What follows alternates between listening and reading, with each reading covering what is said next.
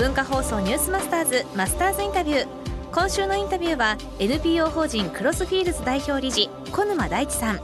小沼さんは2011年にビジネスパーソンが新興国の NPO や企業とともに本業を生かして課題解決に挑むプログラムを展開する NPO 法人クロスフィールズを創業。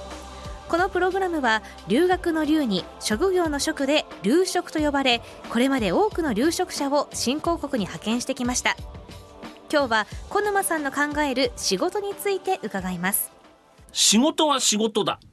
この仕事は仕事だってこれ志にことって書いてますけど。そうですね。なんかよく作りますね。ラジオ映えしない言葉だらけで申し訳ないんですけれども。はい。はい。あの志事と書いての仕事と。仕事。はい。これどういうことですか？えっ、とですね。あのまあ仕事まあ通常で書くとまあ使えること使というようなまあおそらく会社に使えるだとかまあ何かやらなきゃいけないことのためにやるということだというふうに、なくなりますね。そうなんですよ。ねそれがすごくあるんですけれども、はい。あの僕として、まあ、個人的な希望としてはできるだけ多くの人に自分の仕事働くってことを通じて、えー自分の思いだとかい。情熱ってものを実現できていると、そう感じている人が増えてほしいなと思ってまして、まあ、そういう状況で働いている人のことを、まあ、志事として仕事をしている人というふうに思っております。あのー自分がやっている仕事が誰のどういう役に立っていて社会にどんな影響を与えているのかここに対して実感を持てていると特に今の若い世代はものすごく思いを持って働き続けることができるというのが僕の持論です。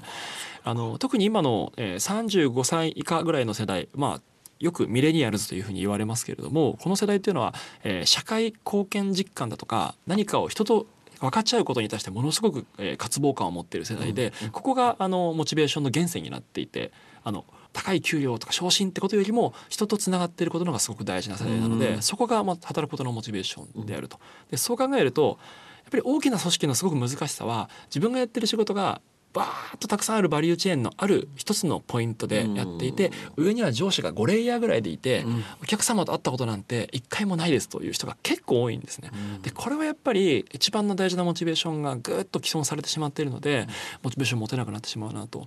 それが留職に行くとですね途上国のニーズだらけの現場に行って自分がやってる仕事がどういう切るかがパッと分かって「おありがとう」と「なんだ君は魔法使いか」と「すごいことができるじゃないか」ってことを言われてですねあ自分の仕事ってこう役に立つんだっていうそのすごく原始的な小さな組織の中で社会と自分の仕事のつながりを感じるんですね。でこれが分かるともう一回日本に帰ってからも大きな中でも自分がどういうふうにつながっているかを想像することができるっていうふうになるというのが我々の仕組みかなというふうに思っていまして途上国での留職も大企業での仕事も変わらないんですが分かりやすさが違う。つながりの見えやすさが違うというふうに思っています。まあ仕事への熱を取り戻すためのまあ留職でもあったり。そうですね。熱量、はい。まあこれを企業へ還元する方法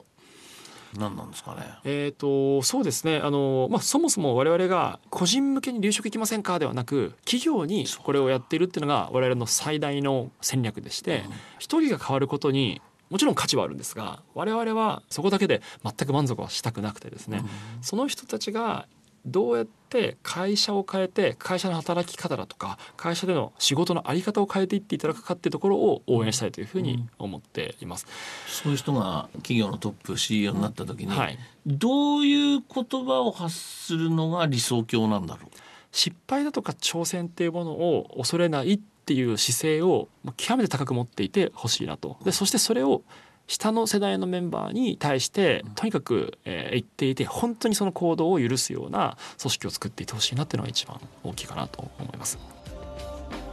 今週は留学の留の字にとどめるというのに職と書いて留職という言葉を覚えさせてもらいましたけど、ここに来て今度は仕事は仕事だ志すことがと書いて仕事